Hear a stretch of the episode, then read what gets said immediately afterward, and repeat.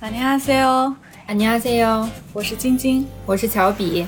今天又坐到一起录节目了，非常开心啊！因为我们的节目最近被推荐了，所以多了很多新来的听众。对我们也是非常的开心，大家能喜欢我们的播客，也让我们录制变得稍微紧张了一些。对，也更有动力了一些吧，应该这么说。总觉得希望大家不虚此行，但是我们还是整体氛围比较轻松的，希望大家不要抱着学习的态度来啊。对我们并不是一个韩语学习的频道，我们还是以。以闲聊为主吧，偶尔我们也可以分享一些学习经验。这个我觉得我很有发言权，毕竟我学了那么多年的韩语教育，还是有一定经验的。我看你有回一个听友说问到你的专业了，对对对，大家给我们评论还有留言，其实我们都有仔细的看。这期节目呢，也是剪了其中评论呼声最高的一个主题，想跟大家分享一下。其实我看评论真的是多种多样啊，大家对于韩国人有很多的好奇，说。说了很多像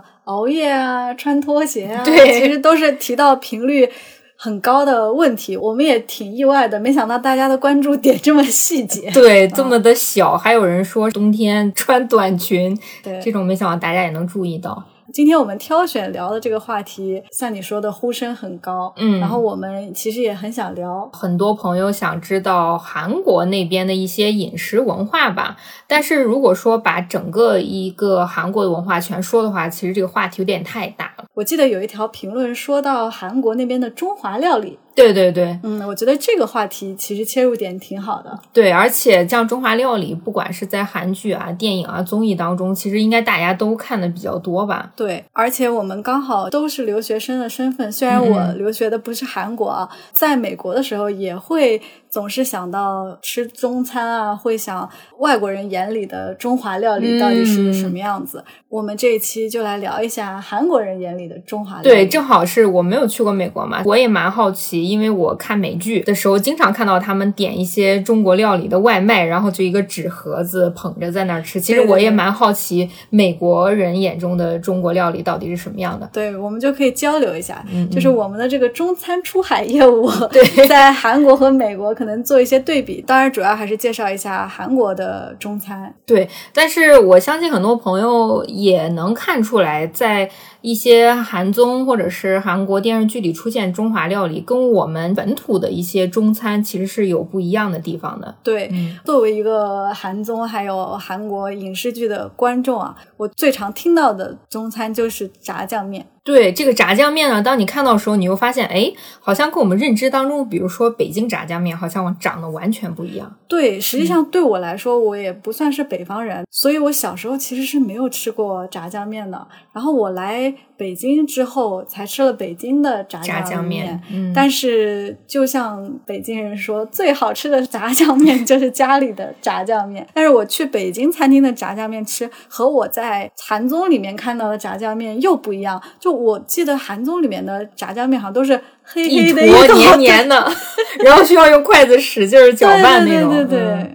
那其实这个，我觉得可以先跟大家聊一下，在韩国的中华料理的一些历史吧。咱们以前老一代的华侨，他们去到了韩国，但是因为你其实语言上也不通，又没有什么特别专门的特殊的技能，那么你想要在那个国家生存下去的时候，最能做又简单做的，其实就是开餐厅或者是开旅行社嘛。嗯，老一代的华侨为了生存，他们就开始投身于这个饮食行业，然后就开始烹饪了。那么最早一批，我没记错的话，应该是山东华侨。他们移民过去之后开的就是中餐厅。如果把纯中式的菜系拿到韩国那边，其实有点水土不服嘛。所以他们就会根据韩国当地人的口味做了一些优化，嗯，然后做了一些改善。那么就形成了现在我们在韩剧当中看到的中华料理的菜系。你要是不说，我可能会觉得最早去的也许是东北人，东北人是吗？在韩国的东北人特别多。我记。记得我去首尔吃饭的时候，嗯，就经常会发现服务生是东北的阿姨。然后他就嗯会你进去的时候，他就会说中国人吗？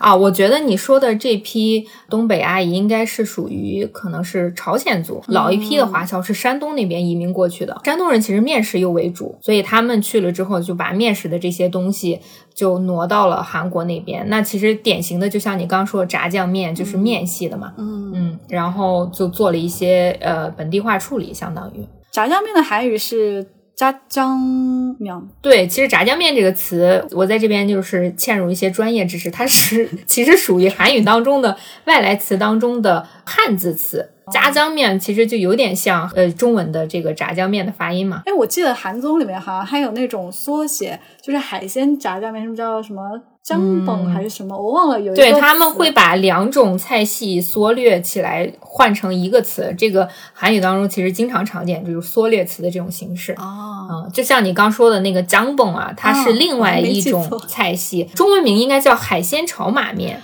它是有红红的汤汁的那种。你像炸酱面，它其实就是一坨面嘛，它是干的那种。然后像这个炒马面，它是有红红的呃汤汁，就是辣椒放进去之后，哦然后还会有放一些海鲜，就是贝壳之类的那些东西。炒马面其实是面炒完，然后浇上那个汤汁对对对。然后像刚说的那个炸酱面，它还有炸酱饭，嗯，就是同样的酱汁，但是比如说我选择面，我选择饭，炸酱面、炸酱饭、炒马面、炒马饭都是可以的。炸酱饭真的很难想象怎么吃啊。哦，韩国人特别喜欢拌的这种东西。哦，跟那个比比盘对对，因为你知道炸酱面它的酱汁如果特别多的时候，其实你吃完了面还会留一部分这酱汁在那边嘛。嗯，然后这个时候呢，他们又觉得浪费，就倒一碗饭进去，然后再继续给它搅拌之后，就又形成了一个新的菜。《新西游记八》，虎东有一个任务就是直播吃炸酱面。嗯，他吃炸酱面完了以后，就会把那个酱酱汁擦的干干净净，就是不管是用饭还是用饼，还是他们很喜欢对对，蘸酱。就是把那个不浪费一点，其实这也是一个好习惯嘛。然后还有刚刚说的这个炸酱面、炒马面之外，还有那个炒饭。炒饭我不知道你有没有见过，就是它的炒饭会炒的话，一般会放一些虾仁什么的，它不会像国内的，比如说一些呃酱油炒饭色系那么重，它其实就是一个鸡蛋或者一些海鲜放进去炒完之后，它会用一个小碗儿装起来，然后扣在盘子上面，所以就是一个圆圆的一个形状。中国的炒饭也是这样端上来的。对，如果这个时候他们就是比如说再加一个炸酱酱汁的话，就会再浇上去。啊其实就是这个很好。他们真的很爱吃炒饭，我看《新西游记》也是，他们来中国嗯，必点炒饭，对他们都没点其他的菜什么的，但是一定要炒饭。他们点的是扬州炒饭吗？不是他们，因为也去了什么桂林啊、厦门啊，啊就是去那些我们觉得要去那个地方要吃的东西，他们经常都不吃，然后都吃炒饭。我在看的时候，B 站弹幕上就会有人说，真的是离不开炒饭，然后还会有人觉得很可惜，说为什么到中国这个有特色的地方，比如说他们可能去香港，啊，然后香港明明应该吃一些特色粤菜什么，但是他们可能还是会吃炒饭，饭是吗。对？我觉得是因为他们在去之前，其实节目组都会去看景嘛，然后他们嗯。就会去看看那个店里的哪些菜比较好，其实是挑出了符合韩国人口味的，嗯，然后他们本身又喜欢吃炒饭，嗯，每次吃的都干干净净。对，因为炒饭其实在他们眼中已经是一个非常代表的一个中华料理的一个菜系吧。嗯嗯，那你在那边的时候吃这些中华料理多吗？哇，如果说我平时周末在家的话，懒得做饭，我基本上每周末都会外卖点这个就是中国料理，他们叫中国家，就是直译过来，其实韩文是群估计哦，他们就说群估计 PK 干，今天点中国料理嘛。因为韩国的外卖行业其实也很发达。是打电话吗？还是说也是外卖 app 呀？前几年就是最开始没有那个外卖 app 上线的时候，基本上都是要打电话。对，嗯因为我第一次去韩国应该是一五年还是一六年吧，嗯那个时候就是我都忘了住在哪儿了，反正可能是韩屋村那个附近吧。嗯嗯，家门口就有一个炸鸡店，看起来好像生意还不错的样子。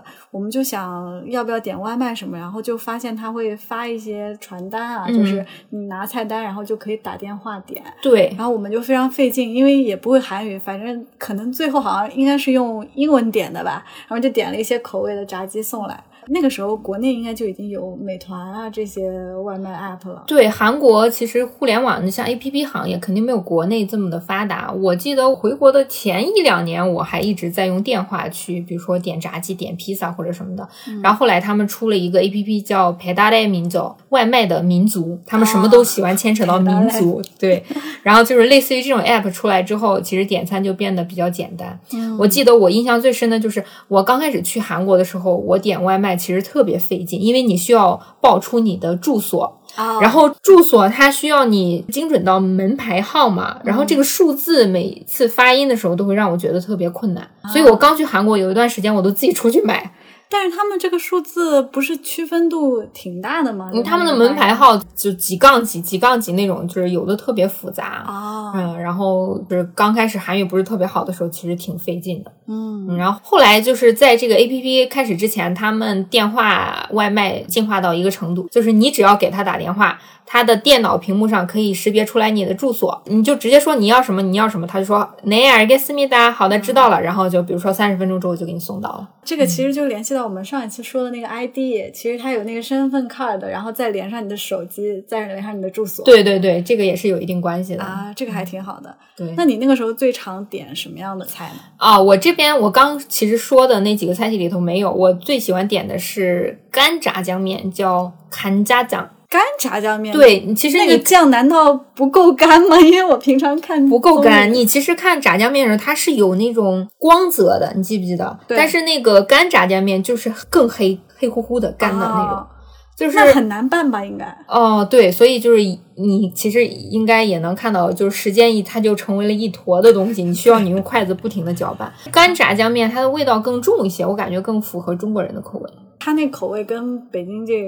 炸酱面有什么差异吗？嗯，还是偏甜一点点的吧。北京炸酱面就是咸，其实我觉得我吃北京炸酱面就有点齁咸。但是韩国炸酱面是偏甜一点。你点这些中国外卖的时候，他会给你配那个萝卜的那个泡菜，就是黄黄的那个甜甜的那个。对，所以他们的整体口味不是咸的，是有一点偏甜的。他们炸酱面也会配一些菜码吗？因为北京炸酱面好像有一些，比如说黄瓜丝儿啊什么的。没有，他们就是配的就是泡菜跟那个萝卜小菜，其实对，其实就是会给你免费配的那种。还有洋葱，洋葱跟一坨酱放在一起去吃的话，洋葱的辣味就没有了，反而洋葱吃起来会是甜的。啊，但他们也确实是很爱洋葱，我看他们熬汤什么的都会放洋葱，但是他们那个洋葱是生吃的，那跟大蒜一样。对，就是需要蘸酱吃，所以我有一段时间我接受不了的，可能真的是山东华侨。对，可我我现在想想肯定是有关系的，因为 怎么可能就生吃大就是大葱嘛？呃，生吃大葱啊，洋葱洋葱是，嗯，我刚说的应该是洋葱哎，是洋葱是洋葱，但我的意思是它的原理是和那个对生葱蘸酱是一个原理，能看出来是山东华侨影子在的啊。说起这个，我记得我当时还在上学的时候会做兼职嘛，因为在韩国大学生基本上都会做兼职，不管你是外国人还是本地人。做兼职其实需求最多就是饮食店嘛，嗯，然后又因为你韩语不好的话，其实中国料理店 招中国人还是蛮多的，因为你有中文优势。对，然后那个时候我记得印象最深的是我的社长，就是那家店的老板，他是第三代山东华侨人，接管了他爷爷的这个店，就等于说这家店已经开了几十年了，家族。然后呢，他的儿子。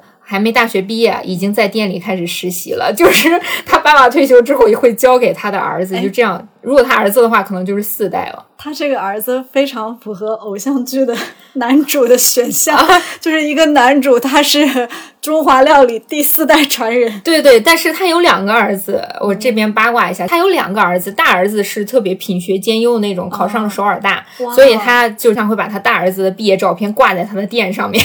然后他的二儿子呢，就是有点不学无术，每天就想着玩的那种，考了一个非常普通的大学，然后天天谈恋爱。最搞笑的是，准备接管他这家店的二。儿子，他谈的女朋友是国内的。就是我的这个老板天天跟我说，说那个狐狸精又开始勾引我儿子，因为那个女生在国内嘛，然后他就希望他跟他回国，然后他二儿子就心思就天天不在店里，就希望跟他女朋友回国发展。那他爸爸肯定就不愿意嘛，就说我的这个家产要给你继承，你现在回去找你女朋友算什么？爸爸的思路啊，很传统封建的思路，就是怪女孩。对，反正其实女孩又有什么错呢？对啊，爱情嘛，是吧？对啊，而且是你儿子的选。选择呀，对，但是不得不说，他那个二儿子，就因为我们平时要一起工作嘛，他二儿子脏活累活什么都干的，也挺好的。那能吃苦的，对，特别能吃苦。那那个时候去你们店的中国人多还是外国人多呢？其实去中华料理店的基本上都是本土人，都是韩国人，因为那个菜系其实怎么来说，就是一个变相的韩国菜系嘛。每一个小区基本上都会有一到两家这样一些中华料理店。对，那说实话，我在韩国的时候就不会想去吃中华料理。对啊，你你就觉得你是中国人，你去的肯定要吃韩国料理嘛？对，而且主要是因为我会觉得韩餐对我来说不是一个很大的变化。就比如说我在美国可能待一礼拜，我就觉得想吃中餐，嗯，但是我其实吃韩餐也可以替代吃中餐的感觉。也就是说，亚洲的菜。对我来说，在呃北美或者去欧洲，给我带来的慰藉是一样的。就我不是一定要吃中餐，不知道如果我在韩国生活，会不会吃那个汤吃久了也是想吃。哇，我经常有时候会跟室友点的时候，我们俩就会点不同的菜单嘛。就比如说他点炸酱面，我点炒马面。炒马面的那个汤真的是灵魂，就是又辣又好喝，真的。但是说实话，韩国的饮食和国内的差距就没有那么大，不是像美国和中国这样的差距。中国和韩国之间，你会有那种一个礼拜不吃这个中华料理，你就觉得不舒服的情况吗？我觉得我更想吃不是中华料理，而是咱们的中餐。我觉得中华料理跟中餐其实现在是分开的，就是你不能把中华料理划为中餐，因为它现在我感觉有点像一个变相的本土的韩国料理，就是被改良过。对你，你在韩国未改良的，你在国内听过什么炒马面吗？肯定没有什么干炸酱面，肯定没有啊。对对对。我看韩综的时候，最常看到两个菜，除了炸酱面就是糖醋肉啊。糖醋肉其实算一个大菜系了。你去中华料理店的时候，其实会分主食类和大菜类。主食类呢，其实就是我们像刚刚聊的炸酱面啊、炒马面那种；大菜类就是类似于你说的糖醋肉。但是我看他那个汤醋肉。它不像是糖醋里脊，但是它像是锅包肉，它有点像锅包肉，但是呢，它的做法又跟锅包肉不一样，它会淋那个汤汁，那个汤汁也是酸酸甜甜的口味哦。嗯，那口感跟锅包肉很像吧？锅包肉好像有一个炸的过程，对对对，它那个不是炸的糖醋肉我感觉结结实实的肉感更足一点。那回想起来，我好像没有吃过糖醋肉哎，是吗？那你以后有机会去韩国可以尝一下。对，因为之前在望京一个韩国料理店，是一个朋友推荐的。他说白老师去过那家店，他还碰到了，就说那家店其实是蛮正宗的韩国中华料理店。对，然后那家餐厅其实人都不是很多，我们每次去都没什么人，但是味道也真的蛮好吃的。我在那家吃了那个海鲜面、炸酱面，还吃了，当时应该点了糖醋肉，但是就味口感就有点像是锅包肉，呃，有一点像，但是。就是感觉还是改良过的，嗯，而且他们糖醋肉，韩国人经常会问，哎，你吃糖醋肉，你是喜欢淋汤汁还是蘸汤汁？它可以金毛不毛，就是有一个这么的说法。金毛是什么意思？就是站着吃，不毛就是就是淋上去吃。嗯，经常会问这个，也是韩国本土人知道的一些小 tip。除了这个糖醋肉，还有比如说有一个叫名字特别特别的叫羊姜皮，两张皮，其实直译过来是凉皮吗？它有点像凉皮，但是它会加入一些其他的蔬菜，蔬菜什锦那种，就是放到一起，有的还会加一些肉丝进去，他们叫凉拌两张皮，就类似于这种。嗯，然后还有什么干烹鸡、干烹鸡。这个也在《新西游记》里听到过。这个这个是我最喜欢的一道菜系，干烹鸡，它也是酸酸甜甜的口感，但是就是很好吃。它是怎么干烹？它是鸡肉，应该也是炸过的。哦，然后也是淋汤汁的那种。这么说，我好像也没有吃过这个。然后还有干烹大虾，就是也是同样的。就是做法，只不过是就是肉不一样，一个是鸡肉，一个是大虾。我现在特别想打开大众点评，先搜一下望京区域。对，我觉得正宗的干如果大家比如说没有机会去韩国，其实就比如说北京的望京区及韩餐店，其实可以尝试一下中华料理。然后说起这个中华料理店啊，我刚刚其实也有跟你提说，基本上每一个小区附近都会有两到三家这种中华料理店嘛。就是在首尔的分布还对，因为菜系非常的普遍，然后大家都会吃。呃，说起正宗的这种中华料理店，其实仁川会比较多。因为不是，呃，是机场的那个仁川，但是仁川它是一个都市嘛，它是一个市，首尔就相当于北京，然后仁川就相当于河北。仁川市里头有一个 China Town，嗯，这个其实是游客经常被骗过去的比较多哈。记得我当时去那边的时候，导师有组织一个活动，带着我们中国人啊去看一下真正的 China Town 什么样。然后我去了之后，发现就是炸酱面这种中国料理的这种历史文化宣传的比较多一点。那那边的中餐是中餐吗？还是中华料理？中华料理啊，对。然后他们甚至还有一个炸酱面博物馆，嗯，就是会跟你普及一些炸酱面的历史由来呀，炸酱面怎么制作呀，就是这种完全没有任何真正的中餐的这种菜系在里面。其实，在美国都是有 China Town 嘛，大家都很知道了，就是 L A 的 China Town 几乎。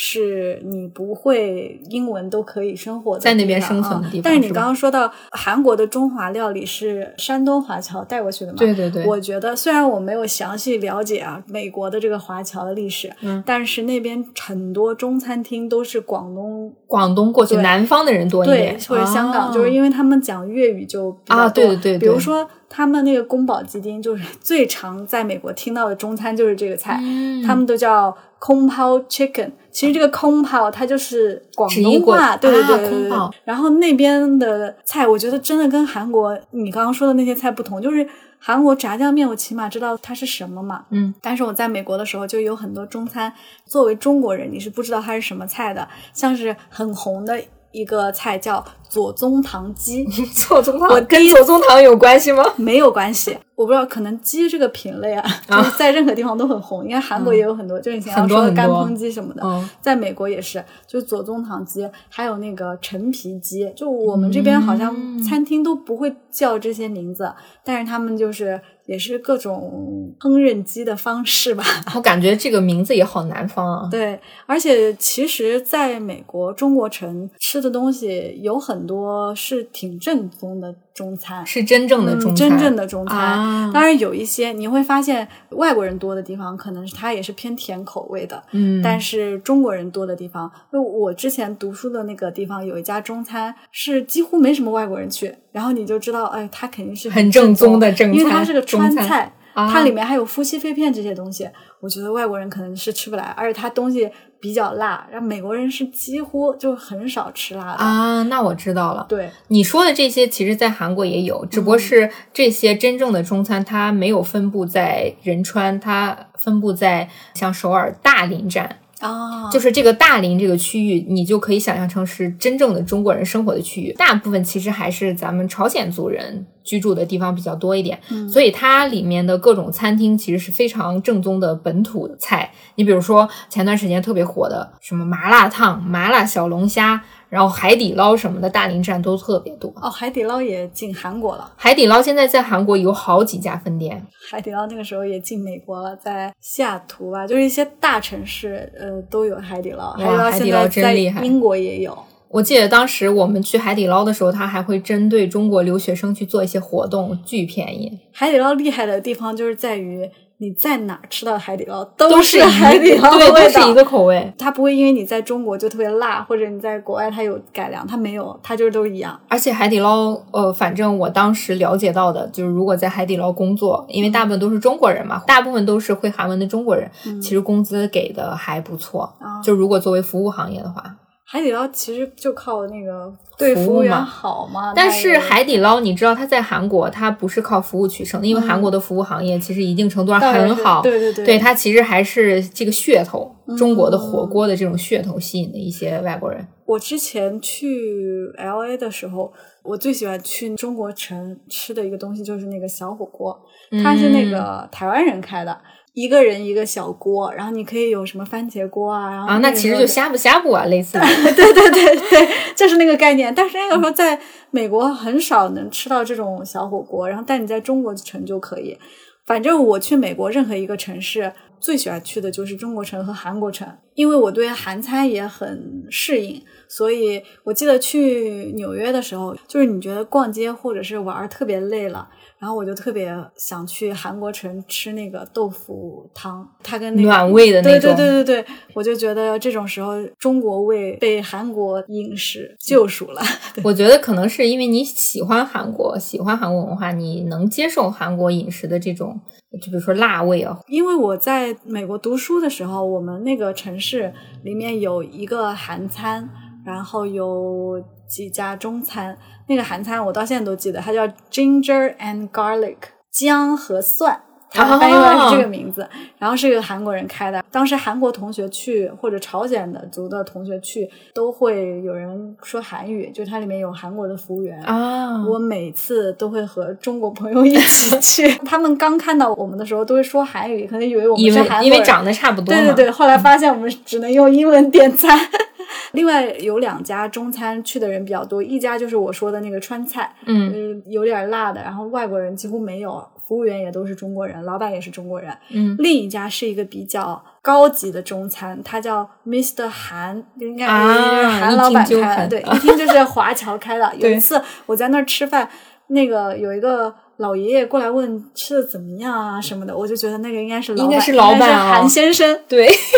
然后那家餐厅就是人均消费就比那个川菜馆贵很多，算是一个中高档餐厅吧。美国人特别多，嗯，就是他会有烤鸭这种料理，这种大菜。对，但他的烤鸭又不是像中餐那样给你送上来，他会有人给你服务的，就给你包好的。对，包装的就是那种需要给你切片儿啊，切好。对，就他不是包装，他可能就是美国人的那种习惯。中国人去的时候，他就会给你点一桌菜，然后你们一块儿吃。嗯，但是美国人在那边吃，他们就是一个人点一份。菜，然后一份米饭，很少 share，然后他们就是自己把那个菜放到自己碗里，然后有人服务的那种，算相对来说人均消费会贵一点，就他可能一道菜几十刀这种，但是那个川菜就比较便宜，可能一一道菜十刀，就稍微有一些水煮鱼都这个十几刀，这样就还好。嗯，但是说实话，做餐饮还是挺不容易的。对我有同学当时也在那个川菜店打工，就很累，因为要洗东西，人家说。脏活累活特别多。对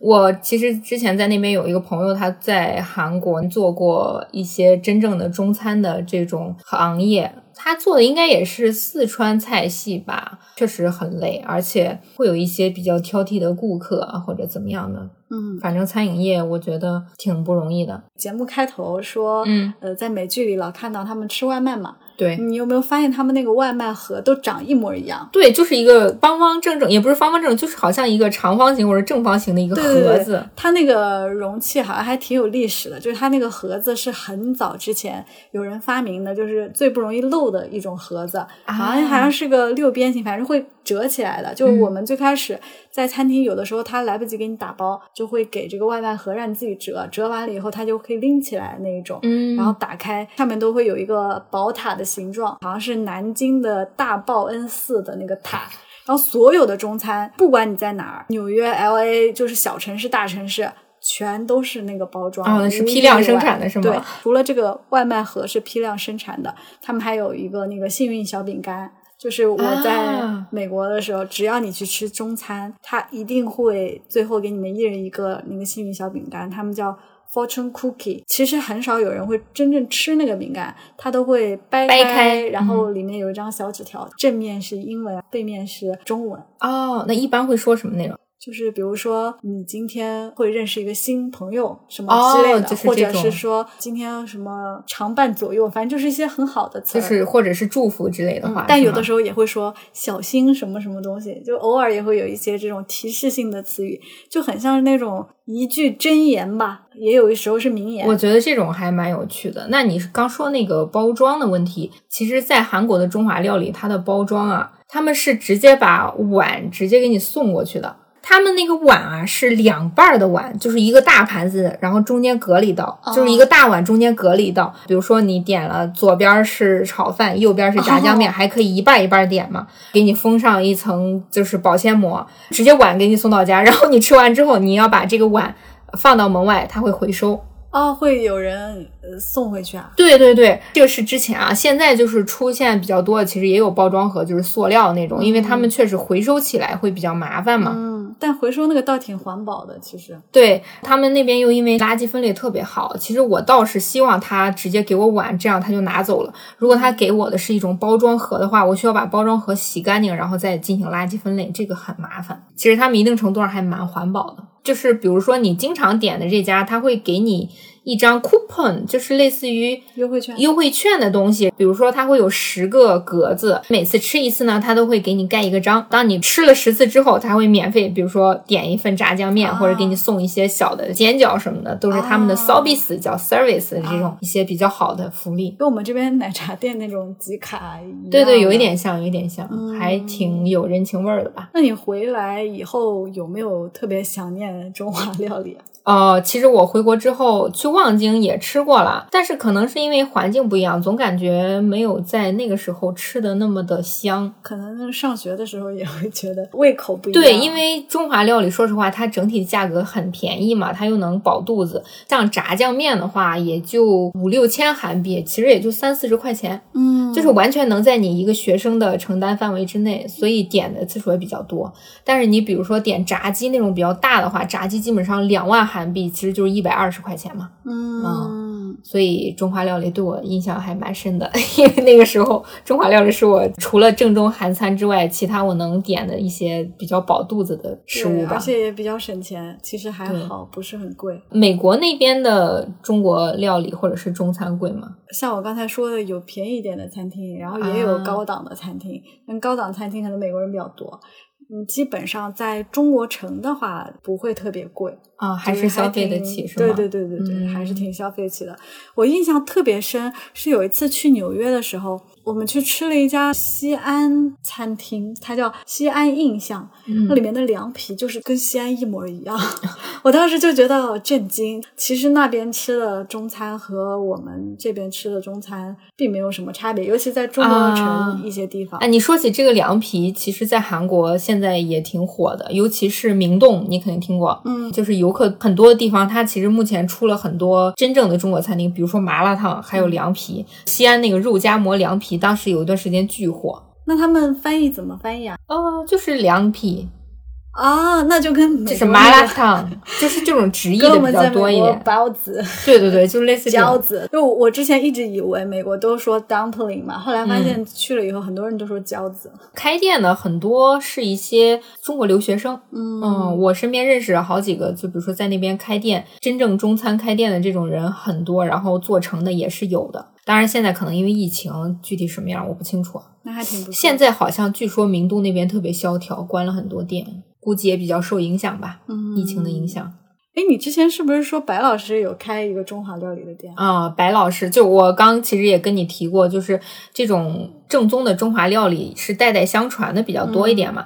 还有一种就是小区附近随随便便都能看到那种比较普通的中华料理。然后像你刚说的白老师，他其实一定程度上算是一个连锁店了。嗯，他这个连锁店，像我刚说的明洞就有好几家，外国游客反而去的会比较多一点，呃，他在首尔会有好多店，好几。家分店，对。难道说像真功夫那样？有一点点类似的吧，而且外国人去的挺多的，就是本土人反而他们觉得中华料理，我还是去正宗的中华料理店去吃，像这种白老师这种，其实有点快餐中华料理的元素在里头。这就使我想到了我的噩梦般的刚去美国的这个经历。刚落地，在 L A 转机，好像是当时我们就看到有一个中餐快餐，叫做 Panda Express。我哦相信这个元素我相信听到这里啊，对这个 Panda Express 有印象的中国留学生，或者是你去玩的时候有吃过这个餐厅的人，心里可能都会回荡起一些特殊的感觉吧。就是我当时刚下飞机，人在美国刚下飞机，然后去点餐，呃首先刚去的时候，其实你的英文就都没有那么好嘛。对对对然后它的那个 Panda Express，它是有很多那种像食堂打饭一样，它有很多菜在那儿，然后你可以选双拼啊、三拼啊，啊你可以挑一个荤菜、一个素菜这样子。它的菜那个名字啊，都特别的美式，你都没想到它是个中餐。它有叫 Beijing Beef，北京牛肉。啊我看那个样子呢，就有点像那个卤牛肉、酱牛肉吗不？是酱牛肉，是糖醋的牛肉的感觉，因为它是甜甜的那种，啊非常奇怪。然后还有一个叫嗯 broccoli beef，就是西兰花和牛肉一起，好像还有西兰花和鸡肉，反正就是这个西兰花出镜率也很高。忘了挑了哪两，反正我挑了北京 beef，好像还有一个 broccoli 什么东西。当时吃的时候，我就感觉好想祖国的菜，就味道很奇怪是吗？就是那种不好吃的廉价的快餐的感觉是吧？，对对对，嗯但是可能每个人感觉不同。后来我回国工作以后，当时我的老板跟我说，他去美国的时候觉得 Panda Express 还不错。然后我说你是不是当时特别饿呀？但我认知里只要添加牛肉的感觉都不会太难吃，但是西兰花跟牛肉这个组合确实有点它接受不了真的很奇怪，。有很多东西就是生生煮的，你想有的它都没有，就没有西红柿炒蛋这种东西，好那像。所以刚你刚说那个连锁店，它是嗯，就是不同的地区都有吗？还是都有，我们当时学校里都有，它就像那种汉堡王真功夫一样，就是每一个哦地区基本上都有。你刚刚说的那个白老师的那个连锁店不一样，它的味道其实还是蛮好吃的，嗯因为我去吃过几次，真的不错。嗯，对，不得不说，韩国做餐饮还是很认真的，我感觉。啊它也是那种精致快餐了吧？对对对，算是吧。嗯，对，确实是美国人在吃这方面，我觉得确实比亚洲人要差了一一些，就不太讲究。对对对，他们好像吃中餐或者吃，嗯，不知道他们对韩餐是怎么什么感受啊？反正之前美国同学对中餐都是那种哇哦的那种，如果哦吃到正宗的，他们还是会觉得挺不错的。虽然他们有时候也不能接受太辣或者是咸的东西，嗯，嗯，他们吃甜的比较多一点。哦，韩国其实中华料理一定程度上也是偏甜口一点，我觉得都是根据当地人的一些口味做了调整嘛，其实也蛮好的。最起码你提起中国，他们认知里有中华料理这种，已经我觉得很不容易了。虽然不是正宗的中餐啊，韩国人吃正宗的中餐会有不适应吗？会他们接受不了那个麻跟那种辣的感觉，就包括羊肉串儿，其实在韩国也很流行嘛。嗯羊肉串儿那个孜然他们接受不了，觉得味道比较大。孜然接受不了。对哦，对他们那个烤肉不是蘸孜然，对对，他们是呃烤肉蘸烤肉酱嘛。那个酱也有那个是粉没有没有辣椒酱，那个粉状的应该是花生之类的，哦对它没有自然，没有自然这个个。味道，所以他们就是受不了那个味道。他们大部分我韩国的朋友，他们都会觉得真正的中餐味道太浓，他们受不了。哎，我又要 Q 到那个《新西游记》了，里面有一集他们在中国尝那个麻辣小龙虾，嗯还是什么的。嗯，圭贤当时他是吃过，好像还蛮喜欢的，可嗯能在呃长沙、快大本营路这些他吃过。嗯，当时我就记得殷志源就说他好像不是很喜欢这个口味，我就在想啊，可能是其实不是所有韩国人都能接受麻辣小龙虾。你应该这么说，，大部分韩国人都接受不了，能接受的就真的是挺不容易的，就包括香菜这些东西啊。啊，那他们现在流行的麻辣小龙虾也是改良过的。没有麻辣小龙虾，就像我跟你说，去大林那种中国人居住地比较多的去吃的话，其实口味跟咱们在国内吃的是一样的。嗯那韩国人就是为了尝鲜，但是不会说真正的去每天都点。嗯但是有一个特别搞笑的，是我当时记得带我的一些韩国朋友去明洞吃一家特别火的麻辣烫，嗯然后他上瘾了，他基本上一周要三到四次就去吃麻辣烫。我一看这个好像不太好，因为他胃也不太好嘛，嗯我就跟他说：“我说这个麻辣烫你吃多了其实会中毒上瘾的，你要减少它。”然后他后来就觉得，就吃麻辣烫确实又麻又辣，又拉肚子什么的，一段时间就是减少了一些频率。但是真的真的喜欢麻辣烫或者真正中餐这些韩国人，他们会疯狂 很多很多。不错不错，好，那我们今天其实已经聊了很多了哈，没想到就感觉不只是中国料理就能聊这么，久，而且我们还没讲更多的韩式。真正的韩餐是什么样？我们甚至都还没有怎么提。我们就给大家留个念想。对，我们看看后续安排吧。对，其实每次大家评论我们都会看，也会根据。评论里的热度来考虑考虑，我们下一期的主题是吗？对对对，我其实觉得像拖鞋这些确实可以，就比较有趣的是吧？对，我还记得有条评论说那个蓝色底白条纹的拖鞋，我就有看到韩国同事在穿。还有黑色底白条的那种条纹的，必须下次要和大家分享一下。我觉得有机会咱们可以单独拿一期来讲一下这个拖鞋文化，还蛮有趣的。对饮食这块，其实还没有聊我们在北京吃过的一些还不错的韩餐厅，对，比如说望京啊，就是那种。对，我觉得也可以找时间跟大家分享一下。嗯嗯，好，那这期节目我们就先聊到这里。如果大家有什么想和我们讨论的，都可以随时给我们留言。希望大家多参与吧。好的，那今天就先这样啦，我们下期再见。卡美吧哟，爱你哦。欢迎你通过现在正在收听的平台订阅和关注我们，这样就不会错过节目的更新啦。也期待大家通过各种方式给我们评分、留言和互动哦。아마저희라디오를들어주신그한국분도계실수도있는데 구독 좋아요 부탁드립니다 그리고 만약에 하고 싶은 말씀이 있으면 댓글로 남겨주시고 저희는 되도록 확인해 보겠습니다.